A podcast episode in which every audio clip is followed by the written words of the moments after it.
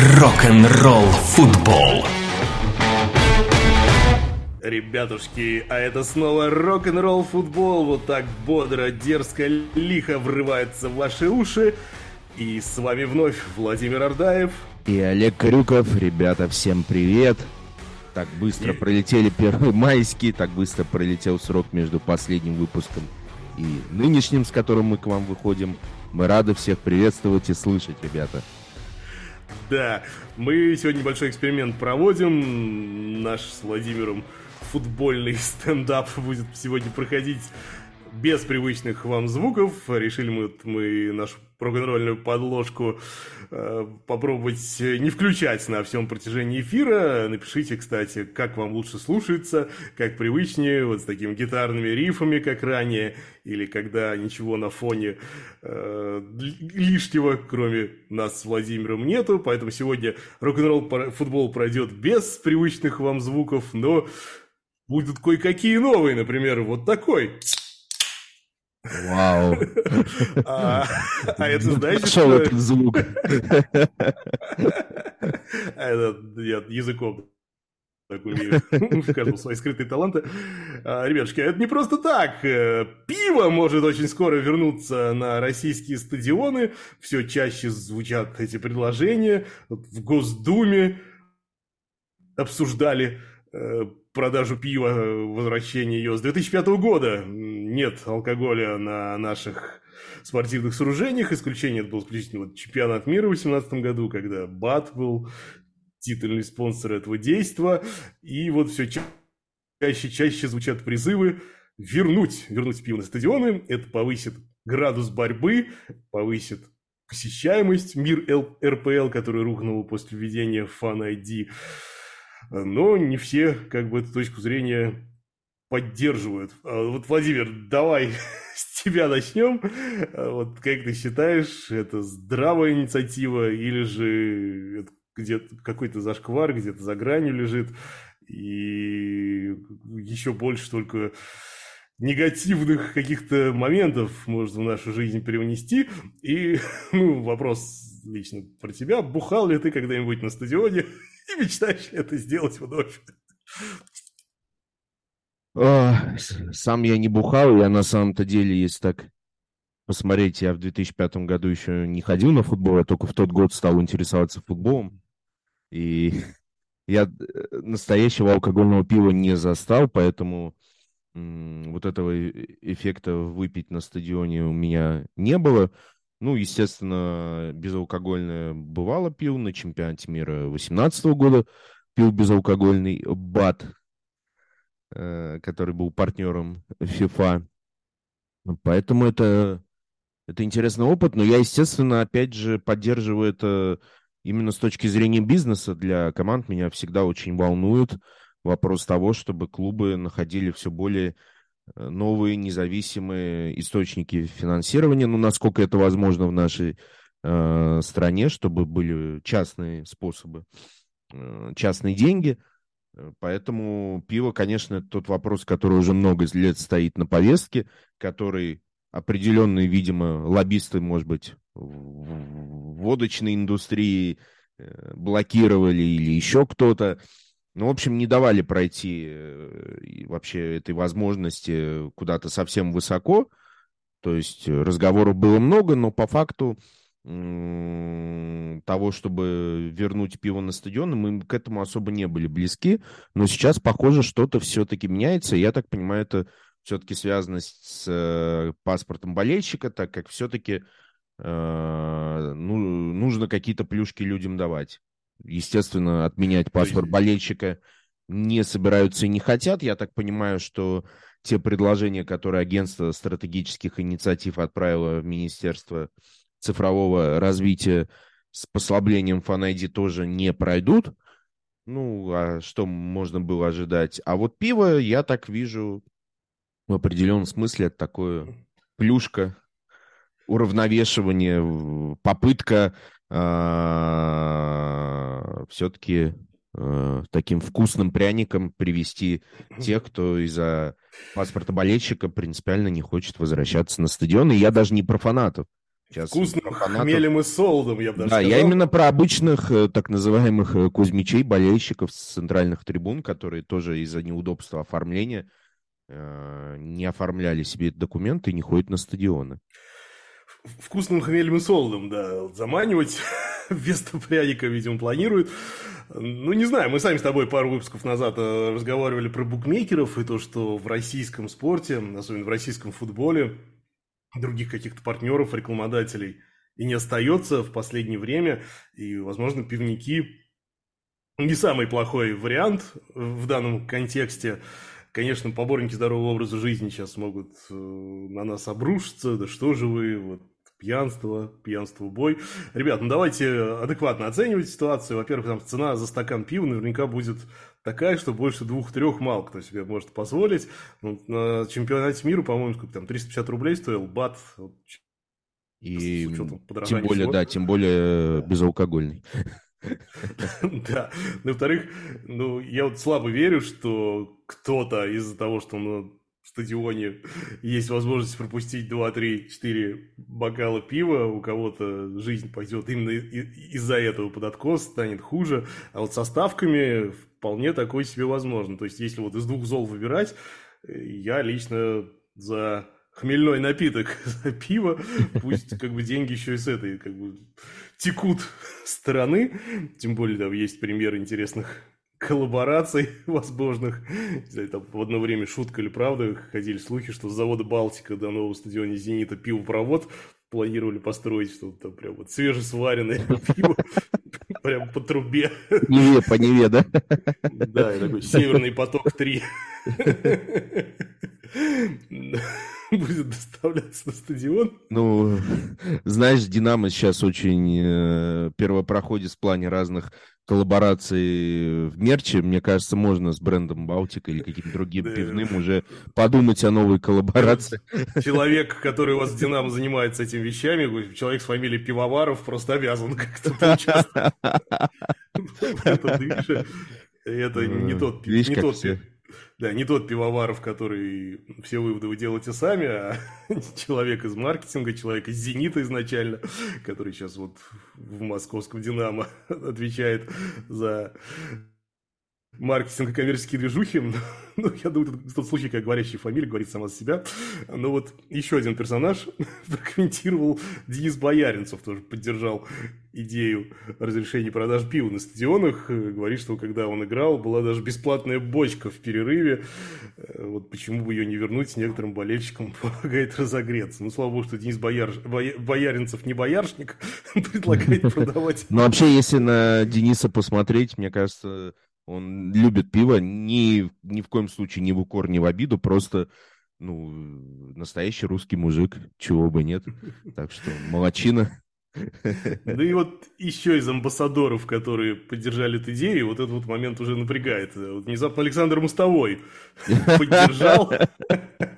Говорит, что в Европе это нормальная практика, даже там после игры один-два бокала позволяли себе футболисты. Вот здесь вот я немножко поднапрягся, потому что учитывая э, все предыдущие инициативы с того, если он за что-то за, то, наверное, нужно быть против.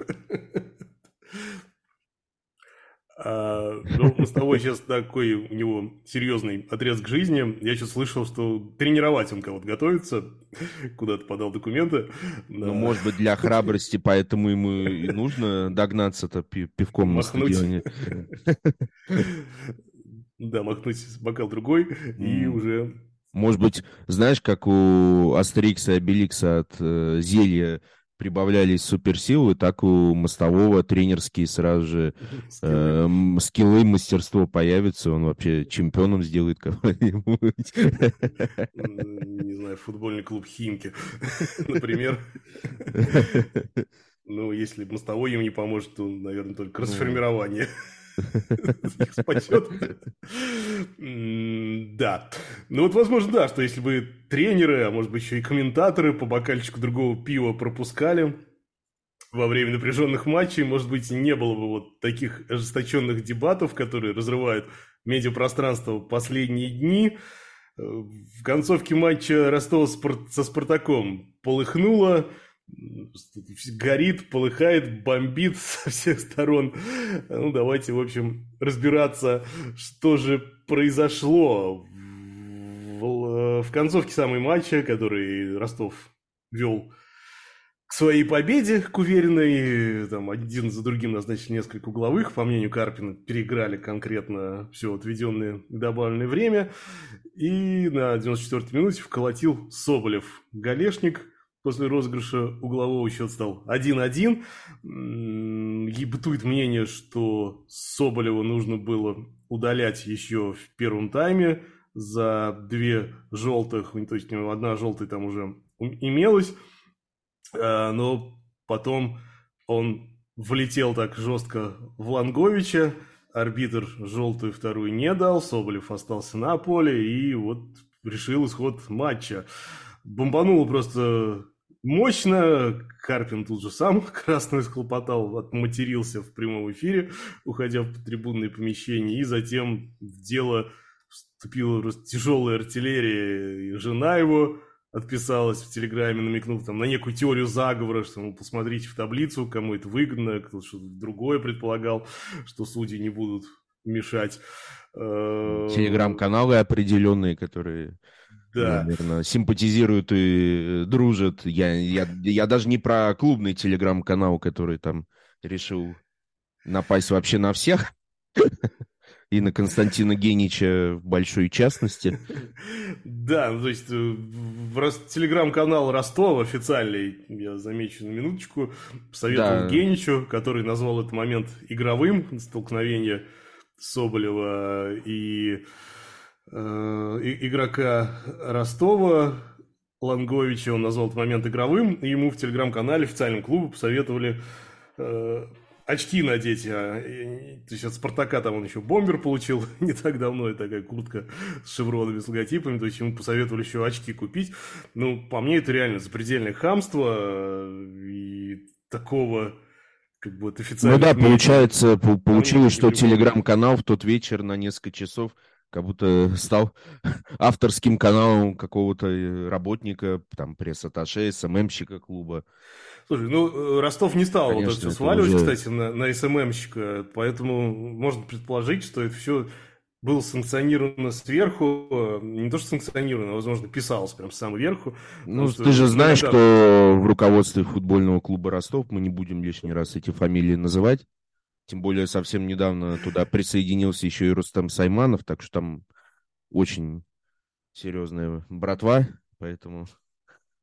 Возможно, и они очень ну, эмоционально отреагировали на концовку матча. Ну, там вроде как уже все там вот постоянно прямо сейчас стороны чуть ли не извинились, примирились, э, облобызались. Ну, единственное, Тимур Журавель там прилетел еще от Генича. Был он послан в известном направлении, куда обычно Василий Уткин любил на своей легендарной конференции на Sports.ru посылать авторов неугодных ему вопросов. Э, ну, давай с Геничем историю вынесем за скобки, как бы понятно, что тут не надо много прилагать усилий, чтобы его вывести из себя. Ну да, Генич очень часто спорит, ругается, к сожалению, это связано, наверное, с психологическими особенностями Константина. Мы желаем ему так не переживать, а все-таки... Дотолкнуть пивка, может быть, расслабиться. Да. Да, с Геничем отдельно. Не обращать внимания все-таки на такие вещи, если уж... Понятно, что это вопрос репутации, вопрос э, манипулирования определенной аудитории, которая в том числе может быть аудиторией Генича, ему может быть, ну, естественно, неприятно, когда будут те, к, кого, кто слушает тебя, будут настраивать против тебя, конечно, это может быть, естественно. Ну и вопрос того, что на пустом месте какой-то наезд вообще без э, особых причин, ну, понять можно человека, конечно. Ну, тем более, что Карпин вроде как не чуждый человек для камен-шоу.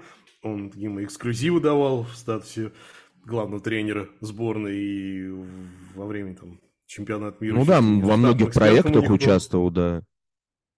Когда был не так сильно ну, занят Видимо, работой. Генич именно на него намекал, говоря, что вот вилы нож в спину воткнули после того, как нормально общались, якобы намекая на то, что чуть ли не из-под пера Карпина вот это вот все вышло в его адрес. Но как бы, я думаю, что Константин, да, надо менее эмоциональным быть. Абсолютно на любые комментарии, выпады в интернете, на всех нервов не наберешься. А, но вот давай больше, наверное, про Карпина все же поговорим. Давай, что, конечно. Кажется, что слишком много как-то вот акцентов не на футболе, чье качество оставляет желать лучшего у Ростова, несмотря на высокую занимаемую позицию по-прежнему. Вот он делает, и Ростовлю пинать на судей, искатель виновных с таким количеством пенальти, которые в этом году им давали бить. И, в принципе, вот такая еще параллель интересная вот случилась вот в эти же выходные тоже был матч между Ливерпулем и Тоттенхэмом, который тоже на последних секундах 4-3 закончился за счет угу. гола Диога Жота. Но тот же Жота э, чуть ранее, там, на 80-й минуте должен был бы быть удаленным э, за то, что въехал прямой ногой в голову Скипи, но арбитр вот так трактовал этот момент, что якобы он не видел оппонента, не специально это травмоопасное действие осуществил, Жоту не удалили, а он остался на поле и на 94-й минуте забил победный мяч. Ну, окей, как бы тренеры обменялись репликами после матча, ну, все нормально, все движутся дальше. Вот не хочется в данном случае выглядеть святее папы римского или там неким еще моральным камертоном прослыть. Один из камертонов, там мы знаем, что сейчас куда-то мигрировал в сторону Латинской Америки. Вот, место вакантное, но нет, мы на него не претендуем. Но вот, казалось, вот две прям таких показательных, точно-точно похожих ситуации, но вот какая разница в менталитетах и поведении, почему у нас так, почему при любой ошибке поднимается вой, убили, заговор, там, судьям начинает апеллировать. Вот не стоит ли всем тренерам, комментаторам как-то вот немножко быть терпимее в таких моментах, или же это нормально, что ему футбол генерирует эмоции, и это, наоборот, англичане какие-то такие чопорные, консервативные и сдержанные. Такой вот длинный у меня получился заход. Ну, давай вот по порядку, как ты ко всему вот этому произошедшему относишься? Ну, давай сначала, да, про Ростов и ну, собственно, про Карпина сначала, а потом уже сравнение Ан- Англии и России, реакции на такие скандалы инфоповоды. Конечно, есть ощущение по поводу Карпина, оно уже определенное такое большое время складывается, и мне это напоминает Карпина из старых времен, чего бы мне очень не хотелось, чтобы вот эти вот флешбеки дежавю приходили. Это вот из времен Спартака, когда еще а, Карпин именно в тренерском плане был э, такой еще неразвитый специалист, э, убежденный в каких-то своих э, вещах, которые шли еще из игротской жизни, то есть не было еще определенного опыта, и, но кроме вот, это, вот кроме этого, он именно там отличался тем, что любил скидывать вину на всех, кроме самого себя, то футболисты у него там не забивали, когда он говорил, ну а что я могу сделать? Команда создает 20 э, моментов и не забивает.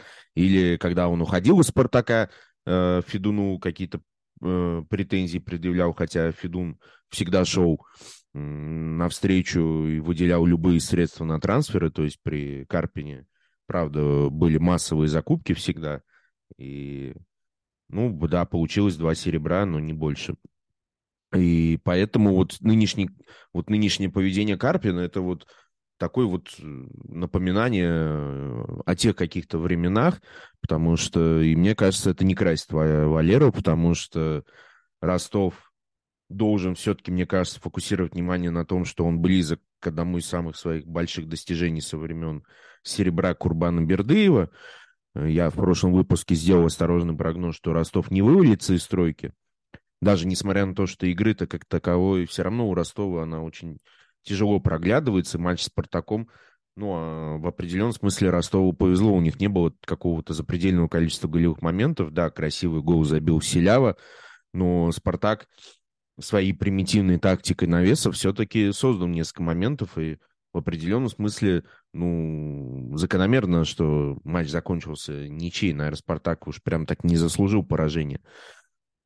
А, и тут вопрос в том, что, да, Ростов делает неправильные акценты и настраивает э, общественность, пытается настроить общественность против либо Генича, либо против Спартака, либо против еще кого-то. Но на самом деле он настраивает общественность против себя, потому что футбольная общественность не сильно радует э, тактика, э, что Камличенко при любой атаке ищет не мяч, а возможность добежать до штрафной и правильно, грамотно упасть. И э, ну, многих напрягает, что у Ростова все-таки не проглядывается какой-то по-настоящему интересной игры в атаке. Да, есть характер, есть хороший исполнитель стандартов, есть игроки, которые могут решить момент, есть много пенальти, э, есть характер, который позволяет надежно в обороне сыграть, есть хорошая периодически игра Писякова, но нету постоянной цельной игры, и Карпин, я бы на месте Карпина вот такими вещами не занимался, потому что, да, есть результат, но мне очень сложно представить, что сейчас его э, будут на ну, клубы повыше будут его сейчас все непременно э, стараться к себе переманить, потому что все-таки могут быть сомнения по качеству игры. Вот почему сейчас очень много в прессе возникает слухов по поводу Марцела Лички. Хороший результат для уровня команды Оренбург, но самое главное, есть цельная поставленная игра, конкретная, атакующая. У Ростова такого нет, и поэтому я бы на месте Валерия Георгиевича все-таки задумался о других вещах, потому что если э, представить, что он перейдет в какой-то большой клуб, и там не будет выстроена игра, а будут вот какие-то такие моменты, общественность будет еще сильнее давить, будет еще больше таких вещей прецедентов, а если а... еще и результата не будет, ну, это я все гипотетически представляю. Я на самом деле не думаю, что Карпин уйдет из Ростова, и нет клубов, которые бы прямо сейчас его бы захотели забрать. Ну, просто я какие-то акценты хотел бы тоже э, расставить. И самое главное, самое главное здесь, Карпин всегда являлся таким любимчиком, правдорубом э, вот. у народа. И здесь получается, что он против себя настраивает. Ну, то есть, если людям в какой-то момент перестал не нравиться Черчесов, там еще кто-то раздражать, Дзюба раздражать, а Карпин своим поведением, он что, у него какая-то вечная индульгенция на то, чтобы его любили? А, вот смотри, как неоднократно в последнее время в интервью он говорит, что там, скажи мне, кто вот год назад, что Ростов будет идти вторым, э, я бы там его за идиота принял, ну, как так, вот я обобщил. То есть он дает понятие раз за разом, что Ростов как бы не стремится вот к этим высоким местам, что никто на это не рассчитывал. Мне да. кажется себе тем самым, что он некую соломку такую стелит, вот как раз Безусловно, кажется. качество его игры, да. что, ребят, come on, мы тут вообще... Безусловно, он... кажется, и вообще вот это лукавство такое, ну, кокетное лукавство с его стороны, оно, конечно, забавно выглядит. Ну, как бы, если вы на протяжении всего чемпионата держитесь на уровне пятерки и боретесь все-таки за высокое место, которое в итоге ничего не даст, кроме самой медали, ну, извините, с вас будут спрашивать, а почему с вас не должны спрашивать? Ну, с того, что у вас много молодых, у вас состав как бы такой достаточно средний. Но если вы им добиваетесь результата, ну, конечно, с вас будет спрос. Потому что если сказать Карпину, что это все случайно, хорошо, тогда да, мы возьмем другую крайность. Мы будем говорить, что это все случайно. Ростов будет возникать недовольно, Карпин будет ругаться. Как же, как же это случайно-то? Но если это не случайно, значит закономерно, а если закономерно, значит мы имеем право спрашивать. Ну, это же логично.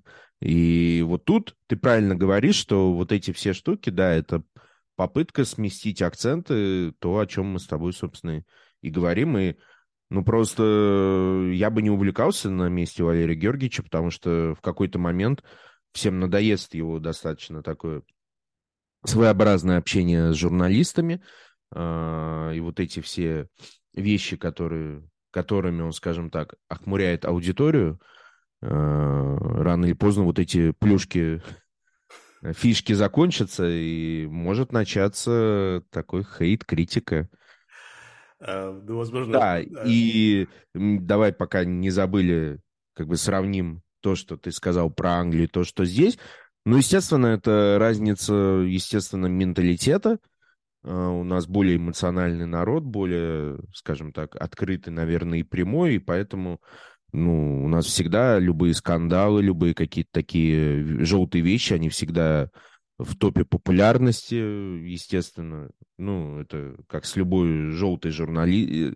желтой журналистикой, желтыми программами на телевидении. Это самое рейтинговое, самое естественно. Всем нужны не позитивные инфоповоды, всем нужно вот покопаться в чужом белье, вот эти все перемыть косточки, обсудить скандалы. Вот это притягивает общественное внимание. Естественно, это, наверное, отражение нашей жизни, что много негатива, много сложных моментов, и человек к этому и тянется. И поэтому каждый скандал, поэтому у нас постоянно обсуждаются судьи. Вот честное слово, мы, видит Бог, ни разу в, этой, в нашем подкасте не обсуждали судьи, потому что это делают за нас миллион других журналистов и блогеров, мы не видим в этом смысла. Но мне, меня абсолютно раздражают эти бесконечные э, обсуждения судей, потому что судейство годами не меняется, оно не становится лучше, э, лучше, а становится хуже.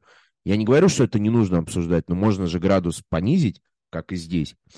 И поэтому, не знаю, это вот такой болезненный, грустный момент, что это так, но приходится с этим э, мириться, это наша реальность, и, к сожалению, скандалы, они всегда будут делать большие клики. Ну, слушай, «Спартак» э, в 21 году только и жил за счет скандалов, пока клубом активно занималась э, Зарема Салихова, они только и жили за счет вот этих скандальных инфоповодов, и, естественно, э, в прессе мы только про «Спартак» и читали, и про все эти э, вещи сопутствующие. Поэтому как-то...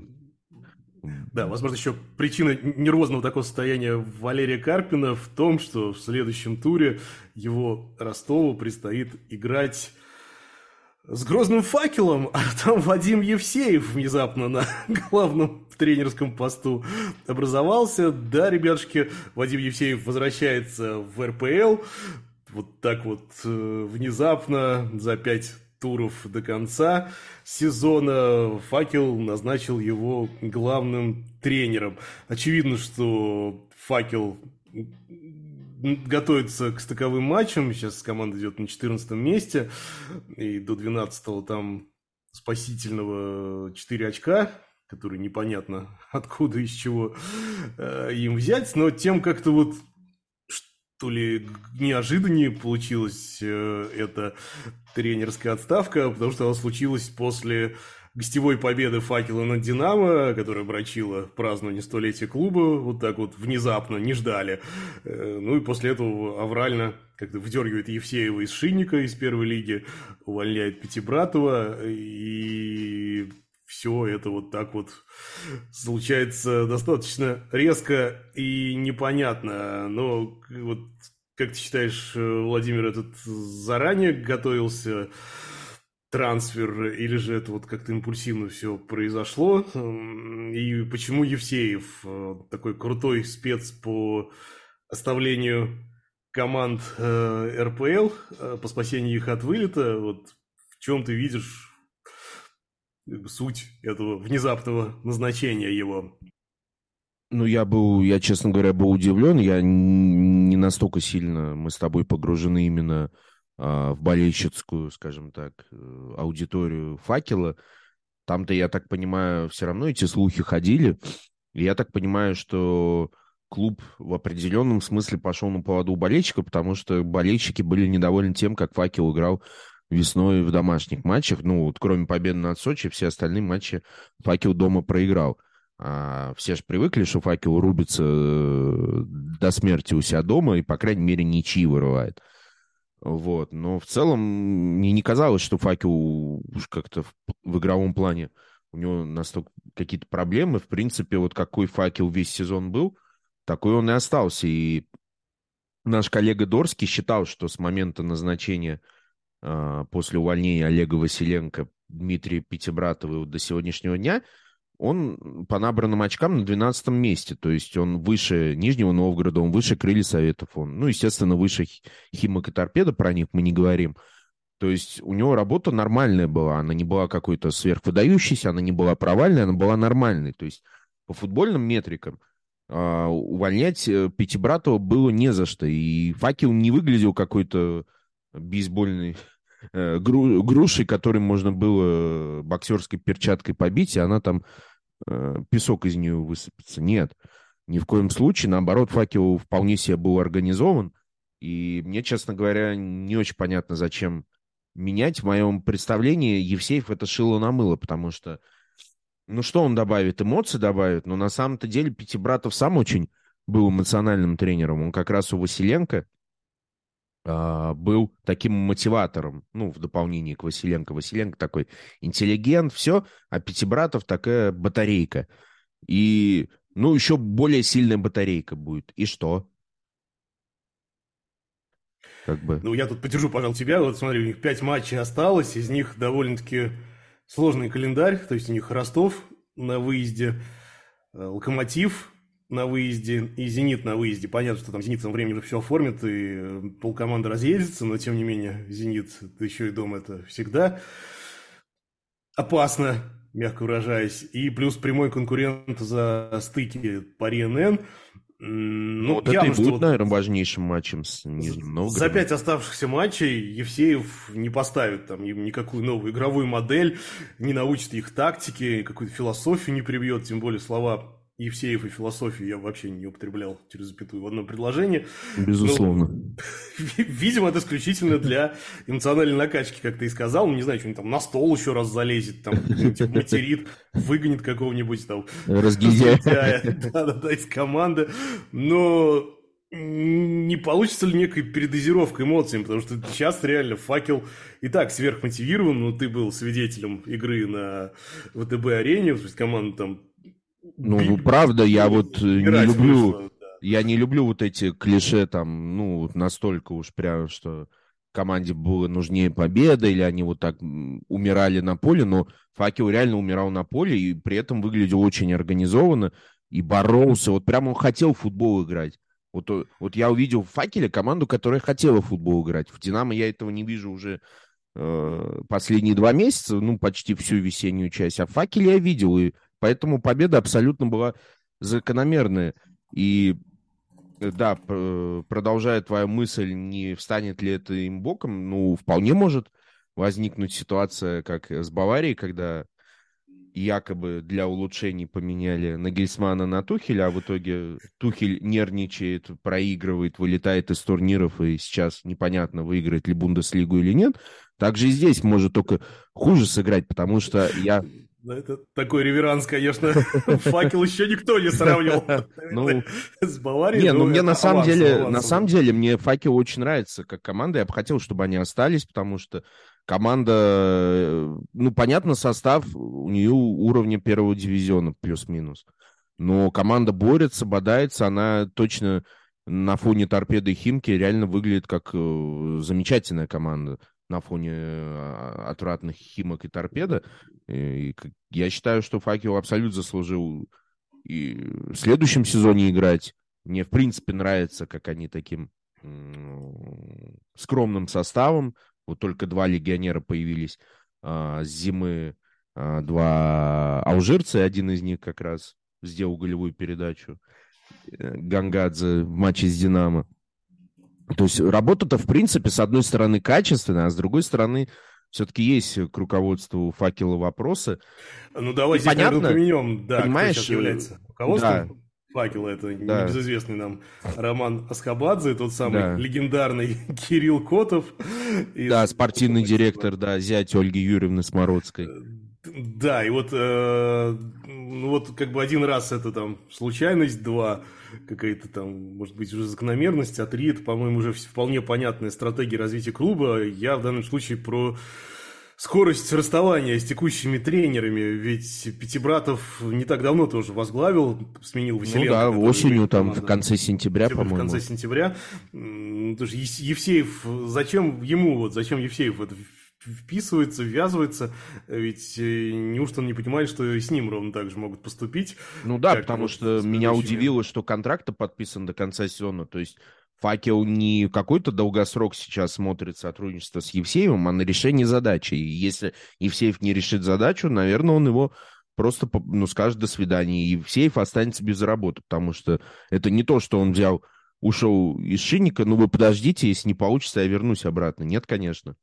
И как бы выдернули человека из одного места работы. Я не говорю, что в Шиннике было миллион великолепных э, перспектив, и руководство ставило там цель в премьер-лигу залезть, все-таки денег там достаточно мало, и в факеле не так много, но в Шиннике их еще меньше, и про премьер-лигу там, наверное, разговоров все-таки не было. Но вот так выдернули, а вот реально, если не получится...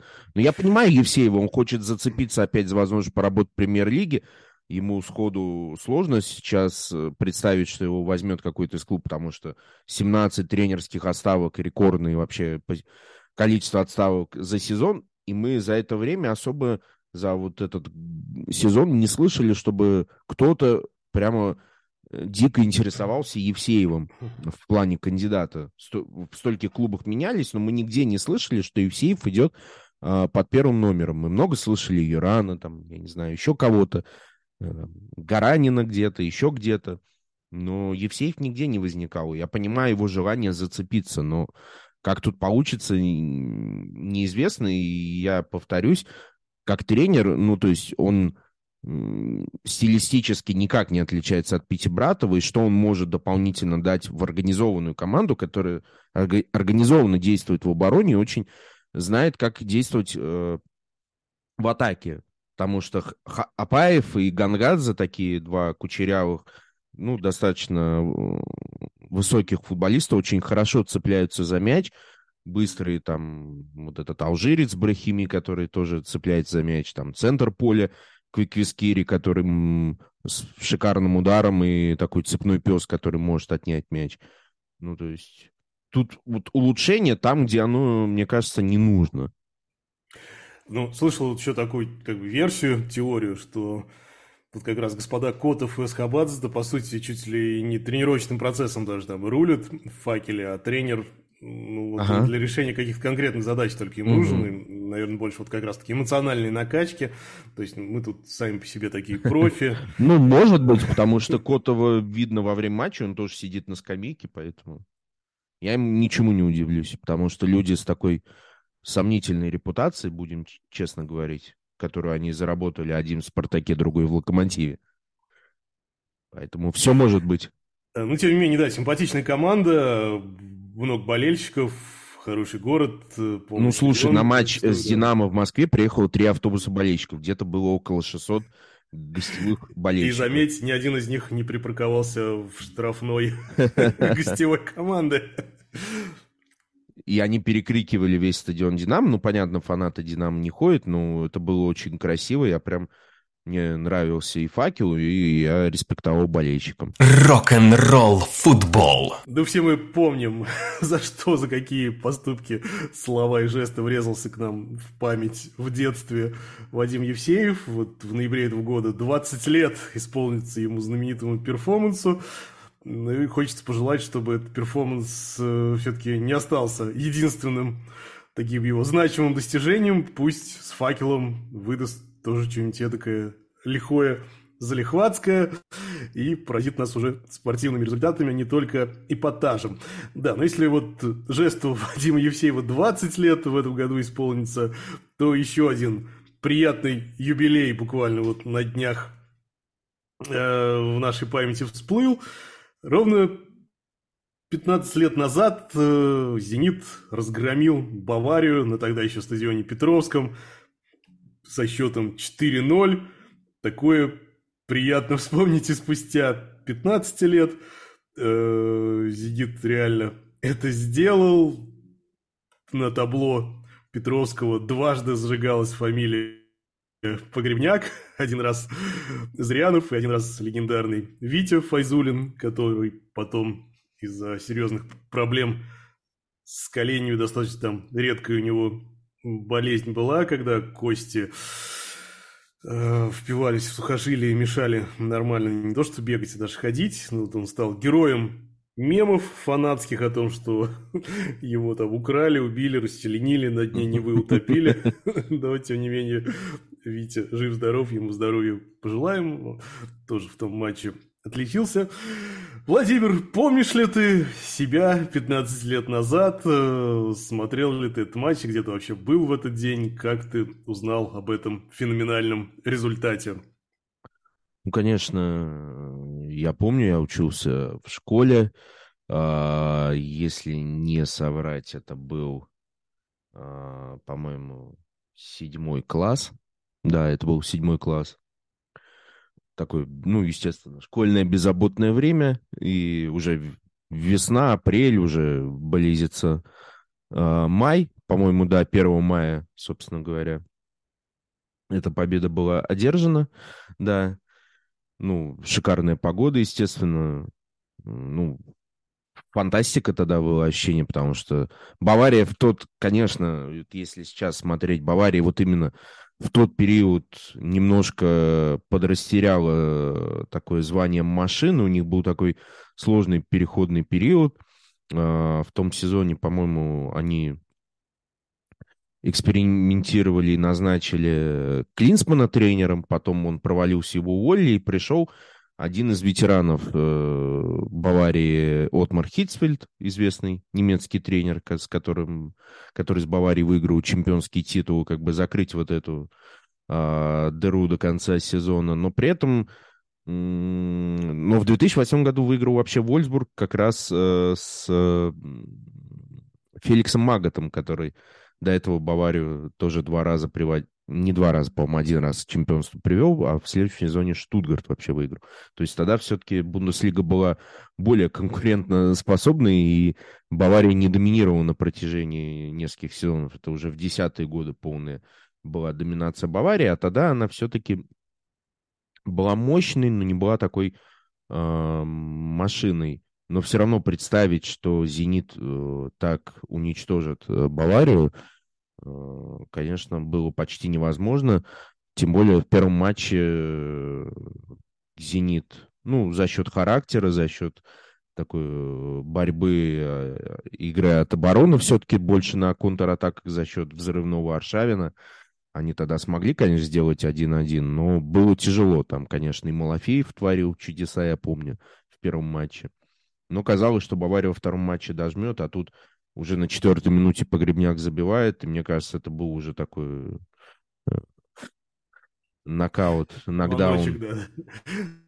И, Кстати, конечно... Да, слухи ходили, что Бавария заинтересована была в покупке Погребняка, но Павел как это частенько бывает с э, лидирующими футболистами российской сборной, травмировался накануне серьезного турнира накануне Евро и пропустил его, ну и понятно, что... Ну да, это то, лучший был его период, и Погребняк в том Кубке УЕФА в итоге стал лучшим бомбардиром наравне с Лука Тони, а Лука Тони как раз тогда был в отличной форме и забивал с Баварию, но вообще вот сейчас смотришь состав, все равно нельзя сказать, что это Бавария была какой-то не той, просто у нее, ну, был определенный кризис тогда, но в воротах Кан, да, Кан заканчивал потихоньку карьеру, и по Данойеру у Баварии были проблемы с вратарями, это помнится, но Лам, Лусио, Мартин Демикелес, Ван Бомель, Зераберта, Швайнштайгер, Рибери, Тони, Клозе.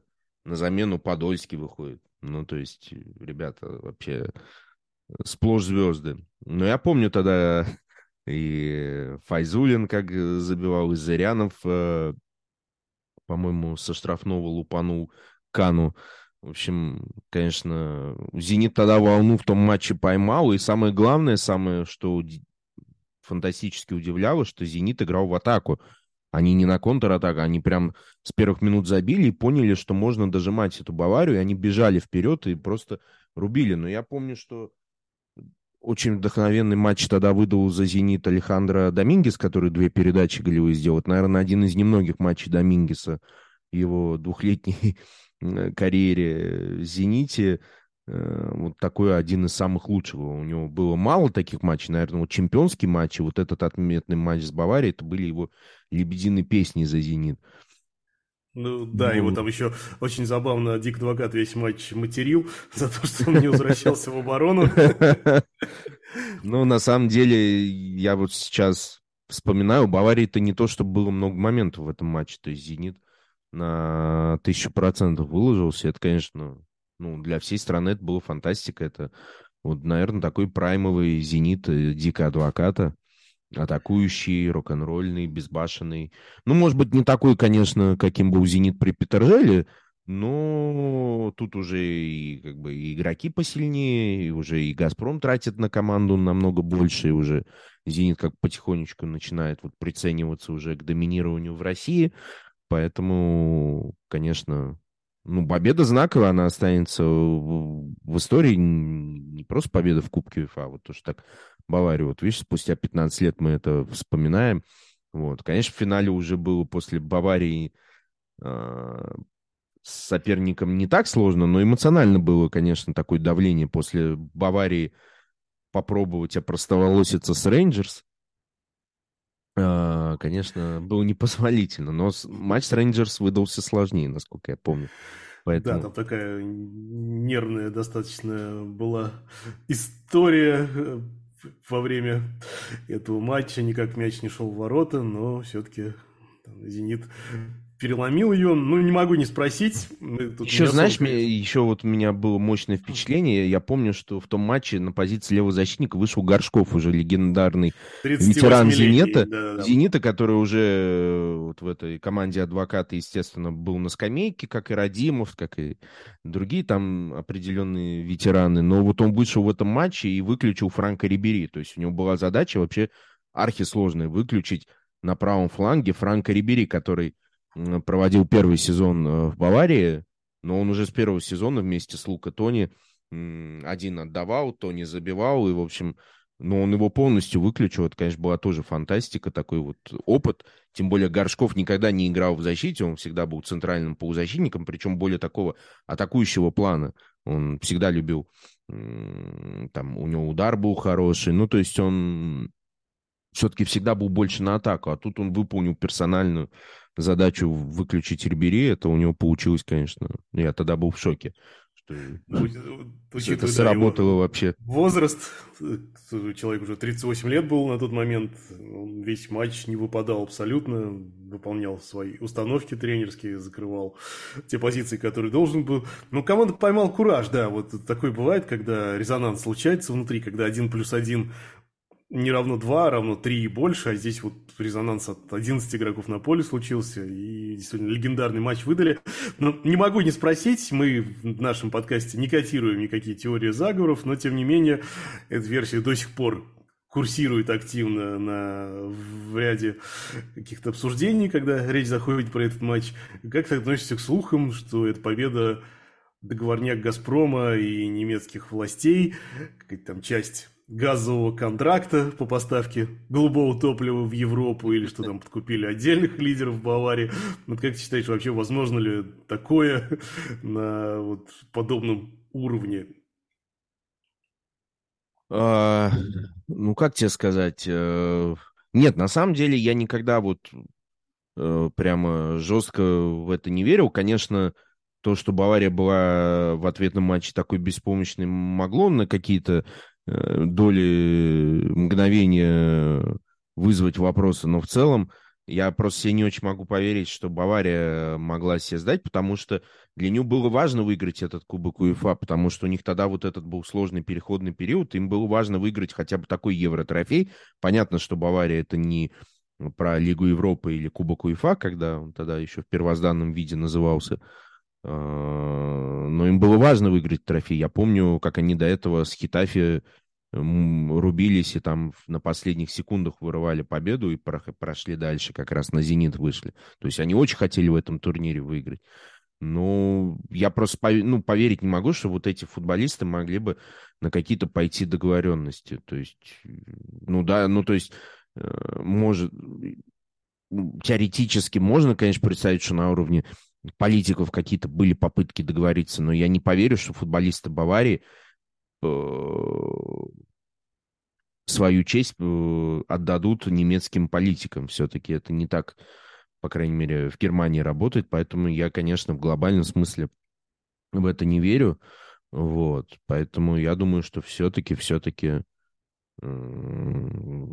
просто у «Зенита» тот день очень удался. «Зенит» Э, забив быстро, четко понял, чего он хочет, и он э, разбил эту Баварию, которая все-таки в тот момент была не в самом лучшем своем виде, хоть и состав классный, но я уже сказал про проблемы, и тем более в сезоне 6-7 они четвертое место заняли, ну, то есть вот этот кризис, он длился определенное время. Вот. Потом уже после этого Луи Вангау, насколько я помню, пришел э, в Баварию и на какой-то период, скажем так, э, какую-то стабильность принес э, в Баварию. Вот. Поэтому... Э, да, вы меня... Я тут сказал, что в сезоне 7-8 Бавария не выиграла чемпионат. Вы меня простите, я вот тут как раз сейчас освежаю Э, решил освежить э, воспоминания. Нет, как раз Бавария выиграла в чемпионате. Ну, все равно, все равно они, конечно, хотели бы еще это приправить победой а, Кубке УЕФА, но по каким-то причинам этого не получилось, потому что «Зенит» был хорош, поэтому, конечно, это всегда останется в памяти. Эту, эту фразу голосом Геннадия Орлова нужно произносить. Но как же хорош был «Зенит». У «Зенита» хороши ребята. Да. Владимир, вот вы, видимо, что old school такой практикуете. И цитаты легендарных людей в нашем подкасте нет-нет да проскакивает. Столько матчей Геннадий Сергеевич э, комментировал «Зенит», и мы так или иначе всегда смотрели, или когда Еврокубки показывали уже потом по НТВ, и любой матч «Зенит» комментировал Геннадий Сергеевич, конечно, невозможно было пройти мимо его комментария. Поэтому его легендарные мемы, они всегда с нами. Э, ну и, как всегда, навсегда с нами вот такие вот знаковые события российского спорта, футбола. Вообще, 2008 год, да, был праймовый, наверное, самый пик для нашего российского футбола. Мы все помним, что потом делали этим летом мы все и футболисты про триумф на Евро 2008, про победу над Голландией, про вот это вот сумасшедшее, да. сумасшествие, которое победа, творилось. Победа в хоккее впервые за десятилетие на чемпионате мира, победа баскетбольной команды на Евробаскет, по-моему, правда, это был в конце седьмого года, ну, неважно, это все равно вот как бы входит вот в этот общепобедный 2008 год. Победа на Евровидении, Владимир, еще можно да. сюда же писать. И победа, победа наших теннисистов э, на Олимпиаде, э, по-моему, в Пекине. Нет, это, это в Лондоне было, простите. Когда, по-моему, все три места, или все-таки в Пекине, по-моему, наши все три места женских заняли девушки. Ну, в общем, восьмой год, он, правда, знаковый был для нашего спорта.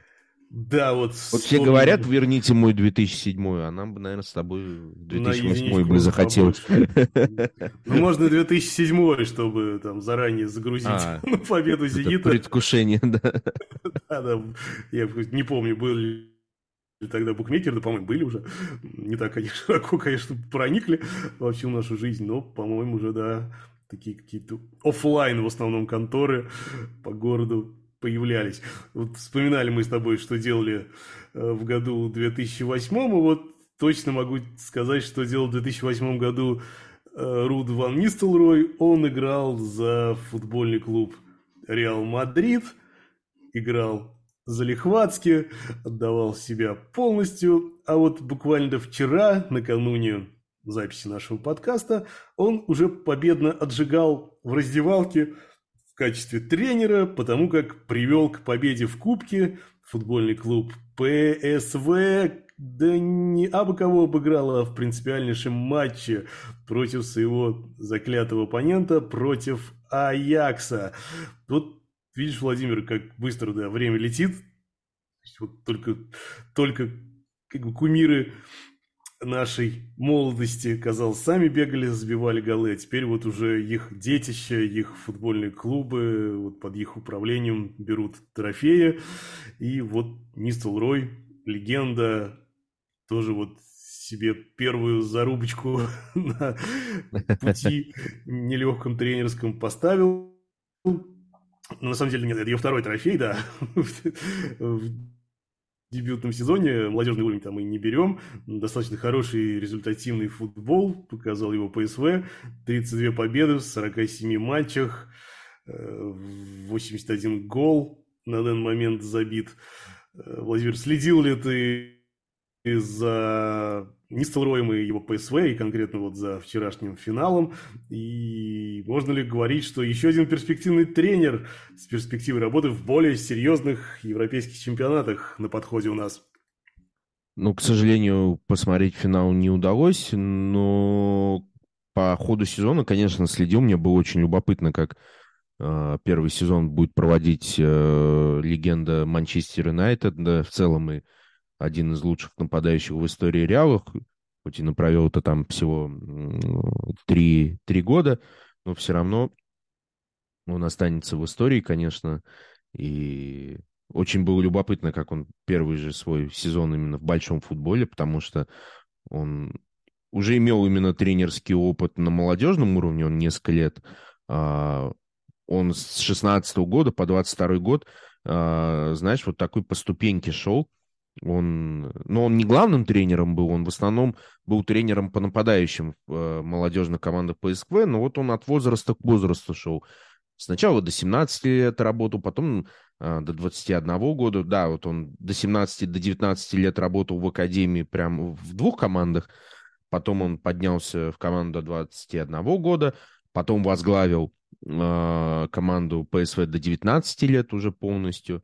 При этом еще два раза успевал быть ассистентом в сборной э, Нидерландов у разных специалистов. Вот у Кумана был э, ассистентом. Э, и до этого, по-моему, у Дани Блинда. Ну, там много тренеров у Нидерландов десяток менялось.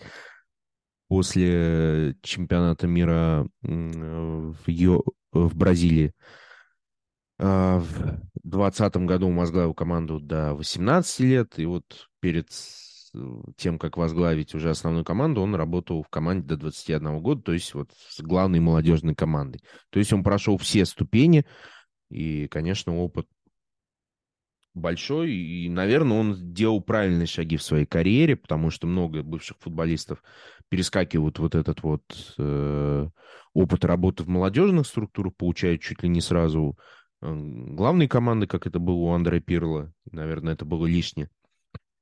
Но вот сейчас он исполняет этот опыт Турции. Здесь же полностью прошел всю систему ПСВ. И, конечно, логично было после того, как а, нынешний э, тренер Бенфики Роджер Шмидт, который тоже великолепную работу в ПСВ провел, выиграл при, в прошлом году тоже Кубок э, Нидерландов, ушел на повышение в Бенфику.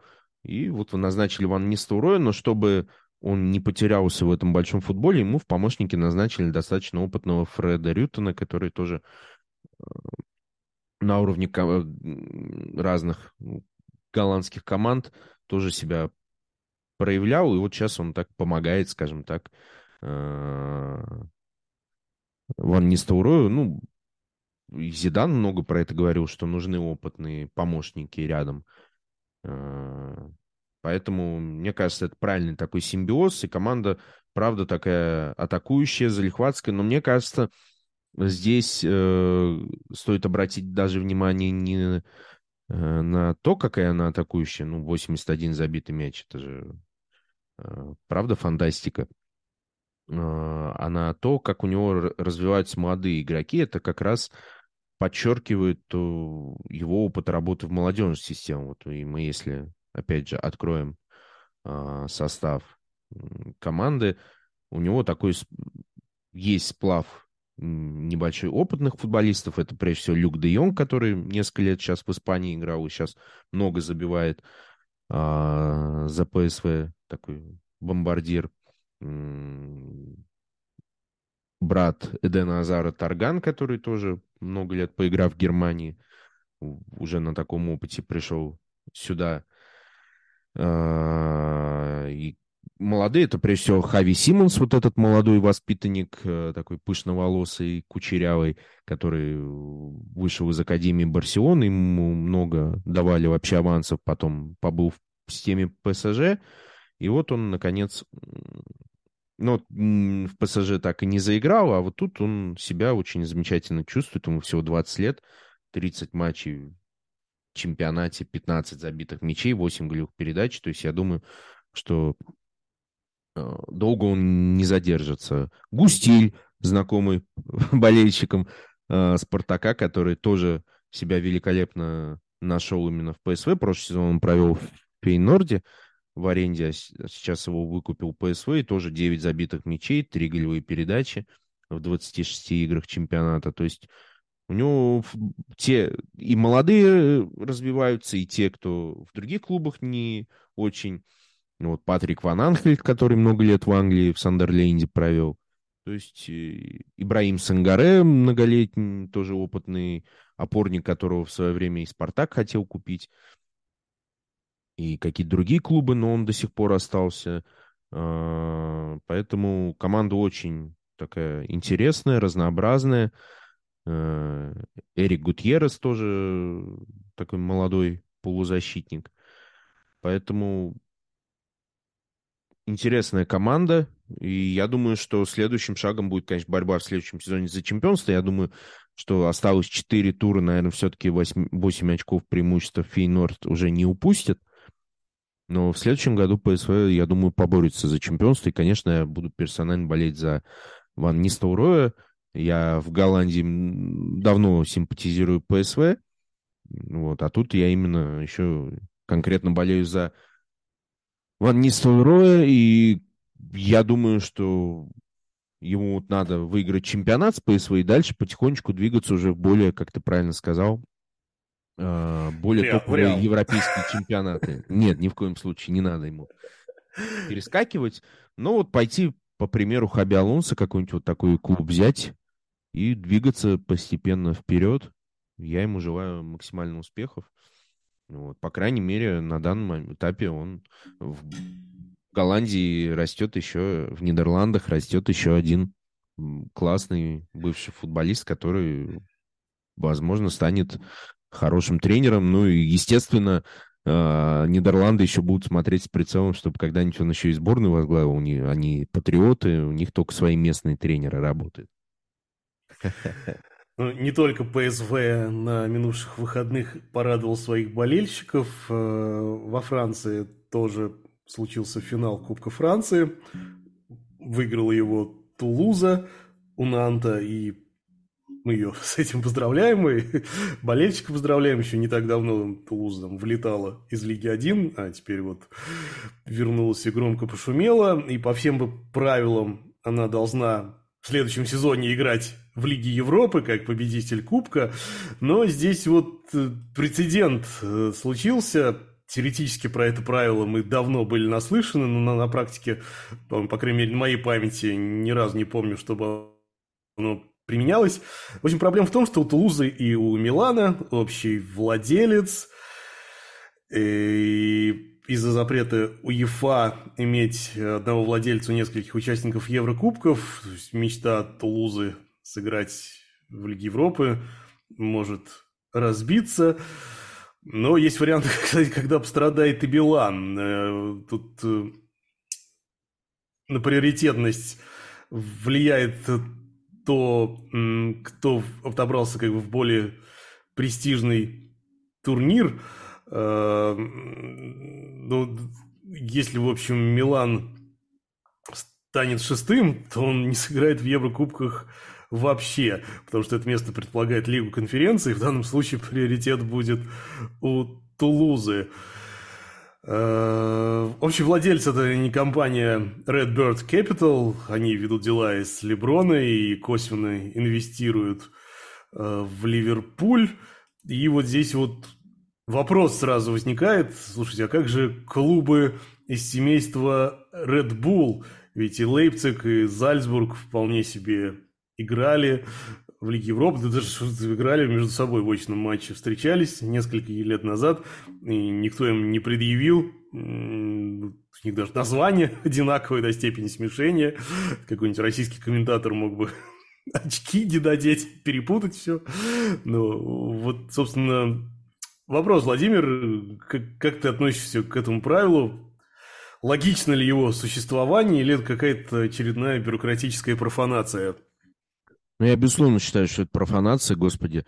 Ну, вот как, вот как мы можем вот это пощупать а, влияние одного спонсора на команды? Ну, вот честно, э, это очень такой какой-то сложно осязаемый вообще критерий.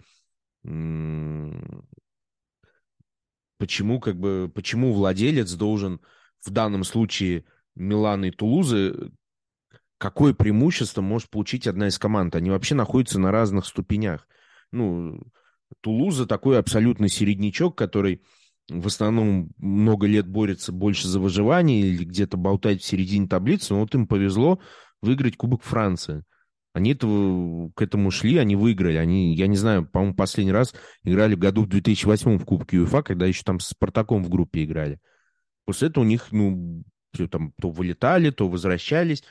Как, ну, я могу еще теоретически понять, если владелец владел бы один Манчестером и Барселоной, тут может быть конфликт интересов. Но когда мы говорим про Милан и Тулузу, ну, даже если они встретятся в Лиге Европы между собой, ну, очевидно, что Милан будет фаворитом, поэтому мне кажется, это какая-то бюрократи... бюрократическая фигня. Я не думаю, что на самом-то деле а, по-настоящему, может быть, это мой какой-то наивный взгляд, но я честно этого вот внутри не ощущаю, что один владелец будет кому-то какой-то приоритет отдавать. Это знаете, как в Формуле 1, да, когда стратегия там, не знаю, там есть главный гонщик, есть второй гонщик, вот второй гонщик вдруг лидирует в гонке, ему дают команду, давай-ка ты пропусти нашего главного первого, чтобы он там очки набирал в личном зачете. Ну, мне такого не видится именно в футболе, тем более э, вот эта история с Red Bull, но это, но это же цирк.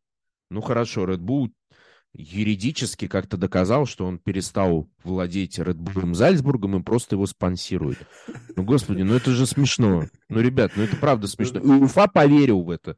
Ну, боже ж ты мой. Ну, хорошо, вот этот фонд Red Bird Capital сейчас юридически передаст там э, Тулузу какой-нибудь там третьей компании, связанной с ней. Greenbird Capital. Да, и по документам уже Тулуза не будет э, под этим Redbird. Но Redbird будет там что-то инвестировать. Ну, в общем, УЕФА скажет, да, нормально. Ну, господи, ну а зачем вводить эти правила, если их так будут обходить? Ну, это же глупости абсолютные.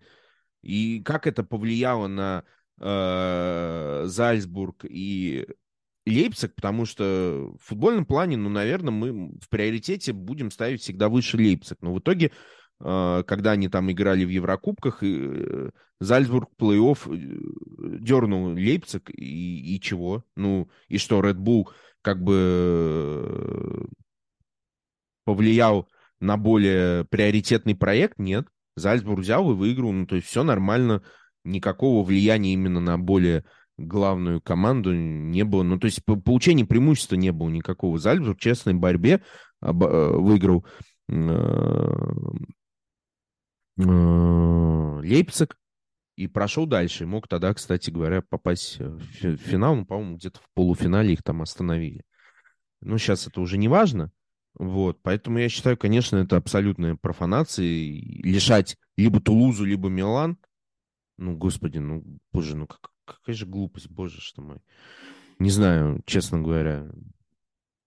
Я, не, вот, я правда вот этого не вижу Э, в чем интерес владельца какую-то из команд задвигать ради другой?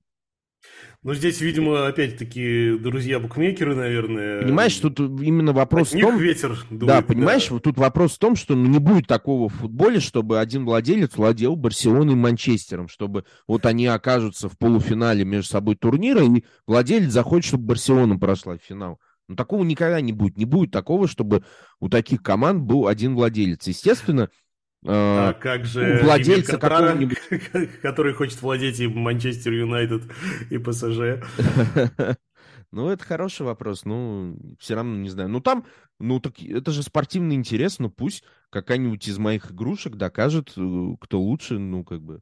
Он им поставит там личную мотивацию, но кто выиграет, тот от меня больше финансирования будет получать. Ну, это же наоборот забавно. Не знаю, я, честно говоря, вижу какую-то глупость. Ну, то есть как вот это правило помогает или мешает кому-то влиять, мне абсолютно непонятно. Вот э, Red Bull просто надурил УЕФА, и что? Ну, надурил только ради того, чтобы надурить. По факту никакого влияния, когда две команды оказались между собой, не случилось. Как бы, если мы какую-то градацию делаем, э, менее приоритетная команда вынесла более приоритетную. Ну, вот мы говорим вот таким канцелярским языком на уровне УЕФА. Ну и все, и прошел дальше. Что э, в Редбуле кто-то плакал, что э, Лейпциг проиграл Зальцбургу? Нет. Ну, так это же спортивный интерес, я не знаю. Поэтому даже если допустить, что вот у МЮ и ПСЖ будет там из одной катарской семьи владелец, ну, наверное, они какие-то внутренние мотивации подадут, и кто э, удачнее окажется, если такое гипотетически представить, что они встретятся, ну, тот и выиграет. Не знаю. Какие-то УЕФА вот больше в последние десятилетия любит заниматься какими-то проволочками, начинает финансовый фэрплей. Я против всего этого. Я уже давно говорил, что хватит лезть в карманы клубам. Это э, рынок, э, команды приобретаются частным владельцем, но будут банкротства, ну, как на фондовом рынке, как у компаний есть банкротство. Ну, у них же нет никаких э, таких вот защитных механизмов. Тем более финансовый фэрплей никакого защитного механизма по факту никому не предоставил. Поэтому э, вот эти все желания УЕФА что-то ограничить, это, это хрень полная. Еще вот недавно, наверное, все слышали, что УЕФА хочет потолок зарплат вести. Якобы клубы это поддерживают. УЕФА фигней какой-то занимается, честно. Но если УЕФА, по мнению Владимира, занимается какой-то фигней, какой-то ерундой, то вот Эрлинг Холланд вовсе не занимается той самой ерундой. Он голы штампует в чемпионате У него нет времени на фигню, понимаешь? У него идеальный тайм-менеджмент. Нет, нет времени с, с фигней страдать, есть только время забивать. 34 гола уже наколотил он в ВПЛ и 50 во всех турнирах, где в этом году участвует Манчестер Сити – повторил он тем самым э, рекорд АПЛ, э, перебил уже результат Мо Салаха, того было 32 мяча, и догнал Энди Колу и Алана Ширера, у тех по 34 гола вот было. один мяч, чтобы полностью рекорд. обогнать. Ну, нет абсолютно никаких сомнений, что Холланд этот мяч забьет и всех обгонит. Вот в чем же феномен этого юного молодого норвежского дарования, учитывая, что он большую часть матча вообще кажется каким-то отрезанным ломтем от команды, самим по себе, мало участвует в командных действиях, мало касается мяча, ну, вот такая фантастическая эффективность, фантастическая реализация, вот как это вообще уживается с мировоззрением Пепа, с философией, которую он ставит – командам, ведь ему важно, чтобы каждый игрок на поле был завязан на командной игре, и ему плевать там абсолютно на какие-то личностные рекорды. Э, вот в чем ты видишь, Владимир, все-таки объяснение этого феномена? Пеп подстроился под свою главную звезду, или же здесь все как-то более сложно и не так однозначно? А, но это правда феномен, и феномен именно даже не в самой игре э, Холланда. Ну, э, мы по Баруси уже поняли, что это абсолютный робот, который вот именно заточен на развитие, на прогрессе, который вот э, видит мяч, видит ворота, и препятствий для него нет. В этом плане, ну, не зря его сравнивают именно с Роналдо, что вот это такой э, перфекционист, робот, который вот реально тренируется, тренируется, тренируется, э, постоянно тренирует удары, вот это все. И для него футбол абсолютно на первом месте. И ну, футбол просто ему отдает сполна вот за такое отношение.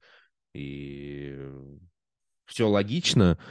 При этом Холланд, э, ну, он, он парень техничный, с мячом умеет работать. Он не то чтобы вот прямо такой столб, который головой может сыграть, он именно лучше ногами играет вот это. Э, такой тоже, наверное, штрих, почему он такой бомбардир, почему он не столб футбольный. У него нету вот какой-то... Э, у него именно рывки хорошие, у него нет такой постоянной скорости высокой, он именно на рывках великолепно может оторваться. Вот я вспоминаю гол за Боруссию ворота ПСЖ, когда он там 70 метров за какие-то вот просто 15 э, секунд преодолел вот вообще, ну или даже меньше. Ну то есть у него вообще вот эта рывковая история на, где-то на уровне Усейна Болта сравнивали вообще. То есть настоящий робот. Вот именно феномен в том, как э, его вот эта забивная история сочетается именно, как ты правильно сказал, Э, с тем, что требует Пеп. Потому что ну, много на этот счет дискуссий идет.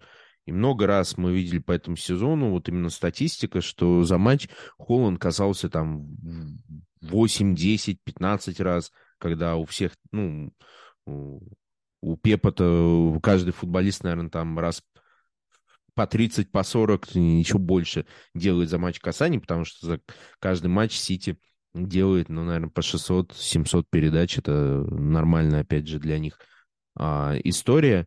И да, Пеп, он абсолютно помешан на том, чтобы все были встроены в, в его игру, выполняли требования. У него из-за этого были конфликты еще с а, Агуэра, и пока Агуэра не перестроился под эти требования, Агуэра же тоже был таким вот именно Э, эгоистом-бомбардиром, который хотел забивать. Пепу это не нравилось, и Пепа его потихонечку вообще говоря, отодвигал от команды. Но когда Агуэро все понял, он перестроился, он не стал меньше забивать, но он при этом был вовлечен в игру. У Холланда очень часто нету этого вовлечения в игру, он не участвует в перепасовке. Вот он именно такой бомбардир, который находится в нужной точке, получает мяч и решает а, моменты наверное, все-таки тут какой-то Пеп, э, как правильно сказать, он наступил на горло собственной песни, потому что он уже говорил по теме Холланда, что его не устраивает, когда человек просто стоит в штрафной и ждет, когда ему помогут забить,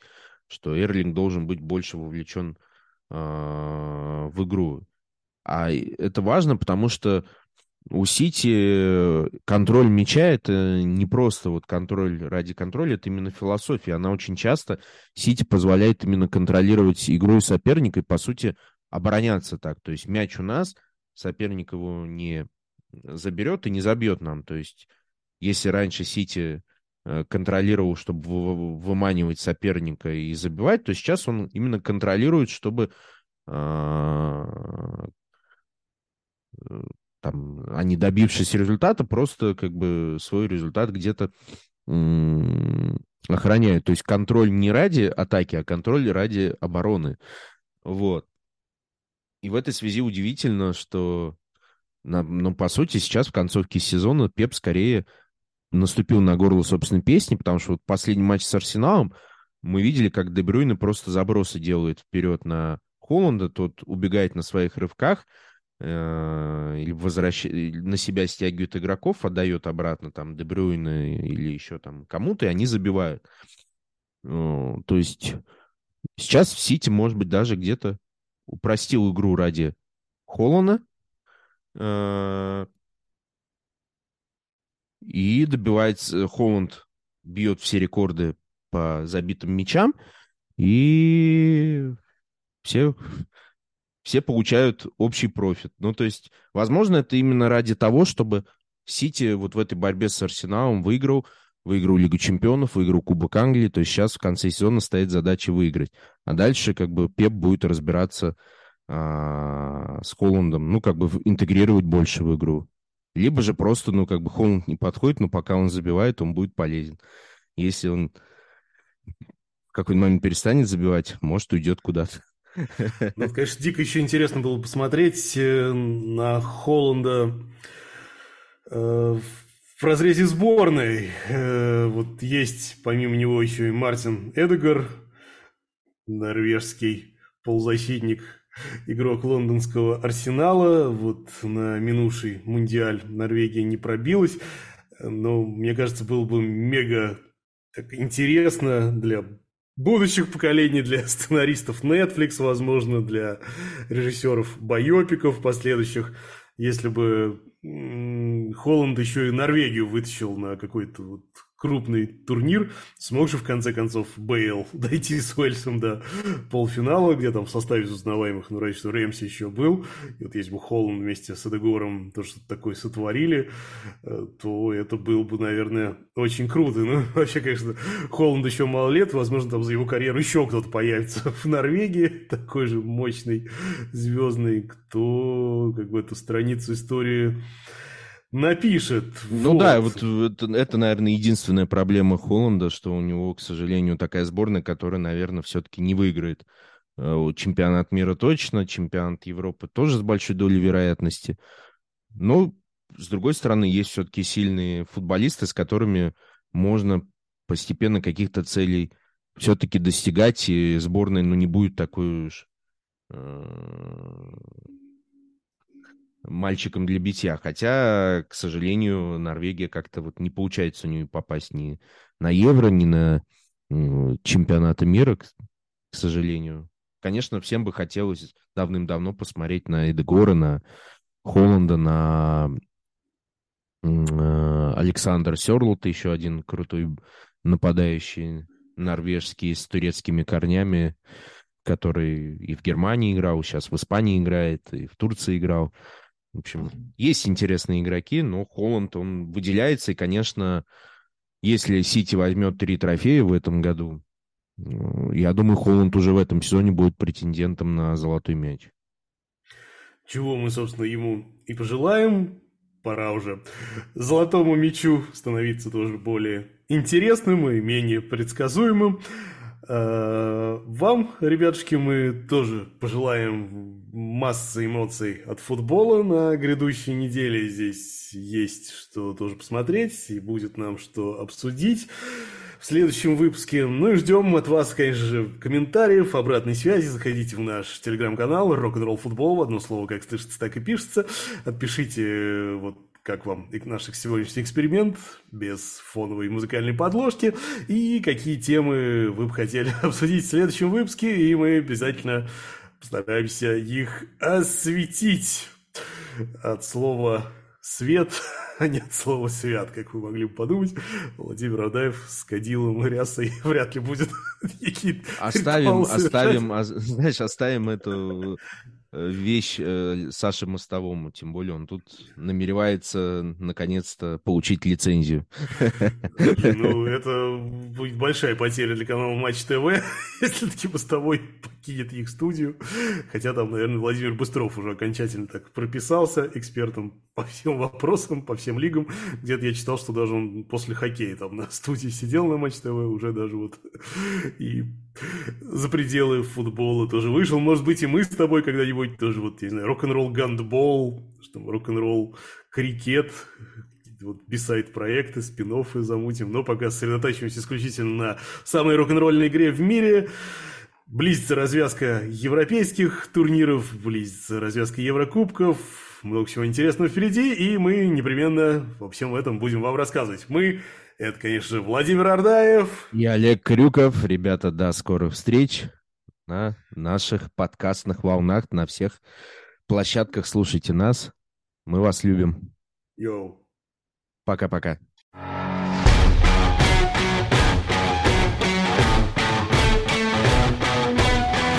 Рок-н-ролл футбол.